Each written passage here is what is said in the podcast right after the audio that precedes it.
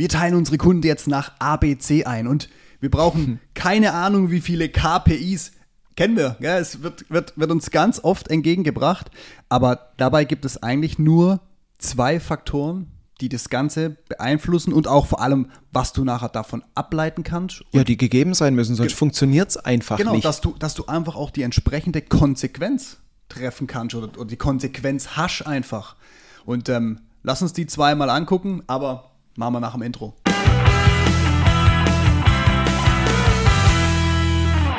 Zwei Gegebenheiten, ich habe jetzt gesagt Faktoren, Ge Gegebenheiten, die wir herstellen müssen oder haben müssen, um die entsprechenden äh, Gedankengänge oder nachher auch, ja. ja dass es überhaupt lohnt, darüber nachzudenken ja, und das einzuführen. Genau. Also, ähm, du hast so schön gesagt, jeder kennt es.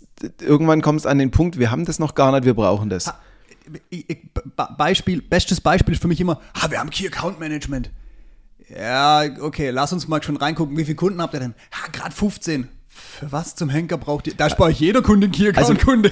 Wichtig ist ja, wenn, wenn ich an das Thema ABC-Kunden rangehe, von der Einteilung ja. her und auch ähm, über Kennzahlen nachdenke, das kostet ja erstmal Zeit, Aufwand und gegebenenfalls Geld, weil ich es vielleicht im CRM-System abbilden ja. will und muss.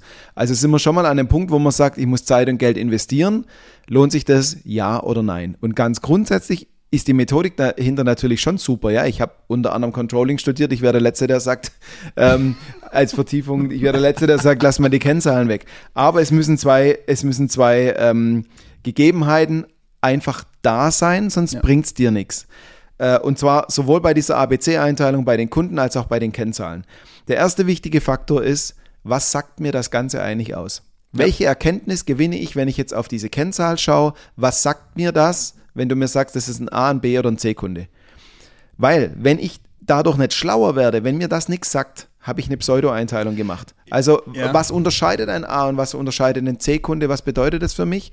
Und beim Kennzahlenthema, wir hatten es neulich erst wieder, wo wir über, über einen Kunden gesprochen haben, der europaweit tätig ist. Da haben wir das Beispiel mit dem Bruttoinlandsprodukt gebracht.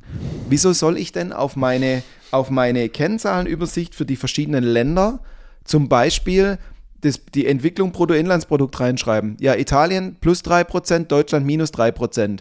Was sagt mir denn das jetzt? Also welche, welche Schlussfolgerung ziehe ich draus? Das ist schon mal der Punkt 1. Ja. Und Punkt 2, wenn wir jetzt davon ausgehen, wir haben da eine Erkenntnis drin, dass wir an A-Kunden wirklich am allermeisten verdienen, C-Kunden noch bedient werden und D-Kunden uns sogar einen Verlust bringen und wir quasi ins Negative abgegrenzt mhm. haben, ähm, die bedienen wir nicht. Weil ein 100-Euro-Auftrag uns viel, viel mehr Kosten produziert, als wir nachher an Umsatz überhaupt gemacht haben. Bin ich jetzt, und jetzt kommt Fakt 2, werde ich auch die Konsequenz aus der Erkenntnis ziehen, ja oder nein? Bin ich jetzt hart genug, um ja. zu sagen, wenn dann die Anfrage für 100 Euro kommt, mache ich sie nicht? und ge genau das, ich, ich war schon, du hast schon gesehen, so ganz leicht mhm. habe ich schon geschart mit den Füßen, mhm. weil das ist nämlich genau der ganz, ganz große Knackpunkt, wenn wir nämlich diese, diese Clusterung setzen, A, B, C, Key Account, auch gerne ein großes Thema, ähm, oder wir auch hingehen und sagen, ähm, wir haben ganz gewisse Kennzahlen und da ist es zum Beispiel, gehört ja auch sowas drunter wie zu sagen, hey, wir machen keine Aufträge unter 500 Euro, unter 1000 Euro, whatever, du kannst auch sagen unter 2000 Euro, das, weil einfach unsere Kostenstruktur das nicht hergibt. Ja. Sollte wir beispielsweise ein Angebot ausgestellt haben, wo um 10.000 Euro geht und der Kunde bestellt diese 200 Euro Position daraus, ist es der gleiche Fakt es ist der gleiche Fakt, nur dann könnt ihr drüber nachdenken, weil ihr die Arbeit eh schon gemacht habt, um das zu nehmen. Und Kennzahlen und so eine Einteilung, die haben ja keinen Selbstzweck.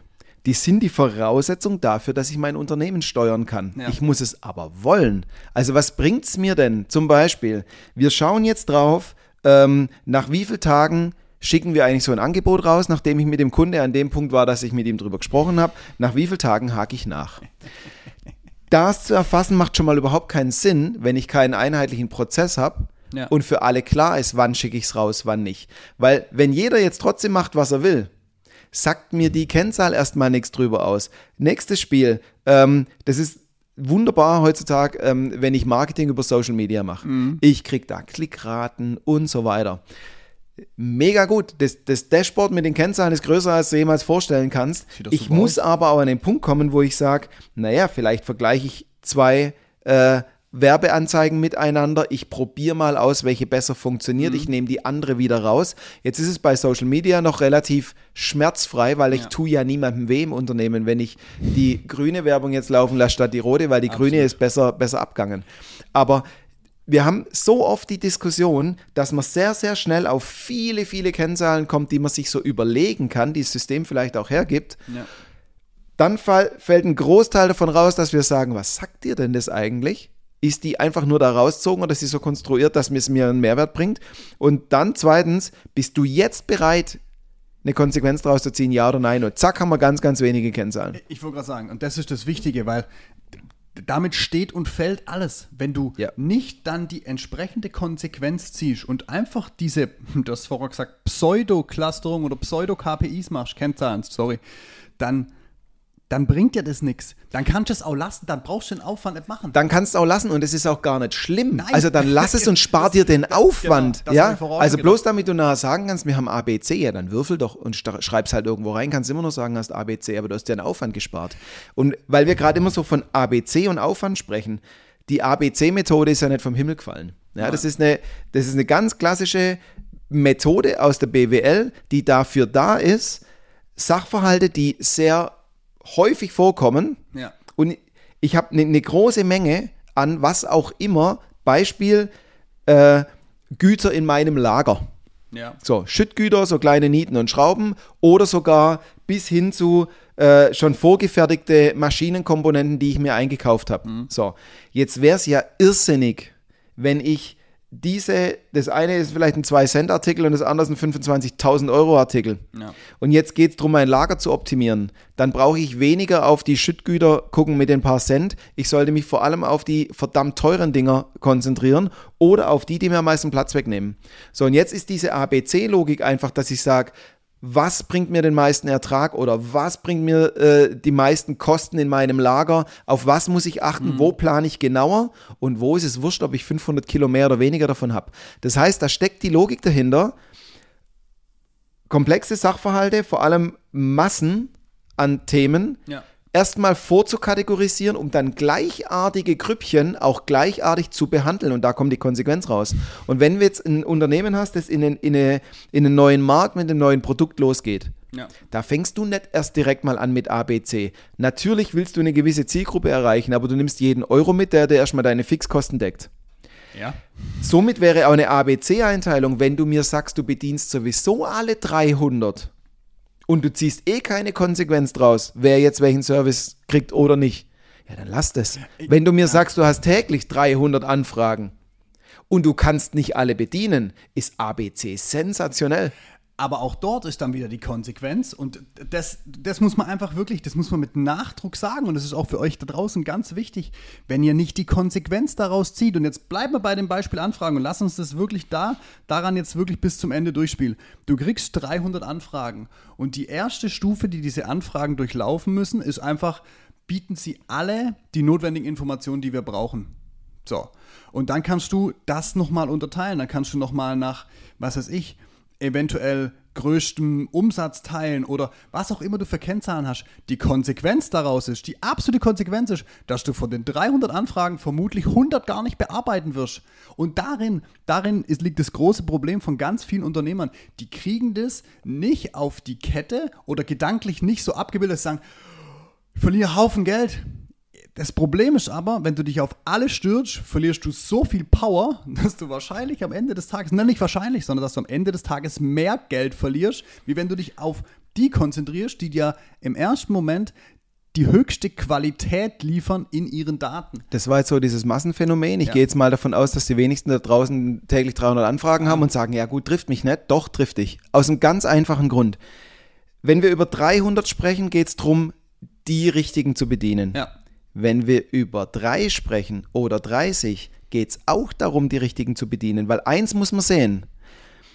Ja, Jetzt haben wir eine 100-Euro-Anfrage, die kostet dich schon auch einen ordentlichen Aufwand.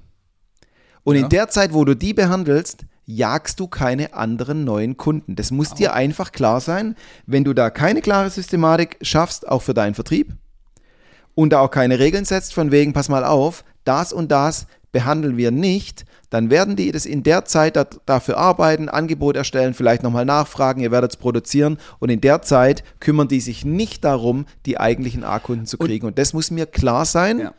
Und wenn du nicht bereit bist, die Konsequenz zu ziehen, dann lass es, aber dann spiel auch nicht A, B, C und Kennzahlen, spart dir die Zeit und guck lieber, dass du in der Zeit einen Kunden kriegst. Ich wollte gerade sagen, und das spielt dann nachher auf das Thema ein, wie gut ist eigentlich eure Vertriebsstruktur aufgebaut, wie gut seid ihr vorne aufgestellt, wisst ihr eigentlich, wie ihr auf die Leute zugeht, weil das, daran fehlt es nämlich oft. Das ist so ein bisschen, ich sag mal, so ein Verzweiflungsakt. Die wüssten eigentlich, ja, damit können wir gar nicht so viel Geld verdienen, aber dadurch, dass sie keine Alternative haben, nehmen sie genau diese 100 Euro Anfrage und verdienen lieber dieses Minusgeld, nennen wir es mal so, anstatt dass sie wirklich vorne den Trichter füllen.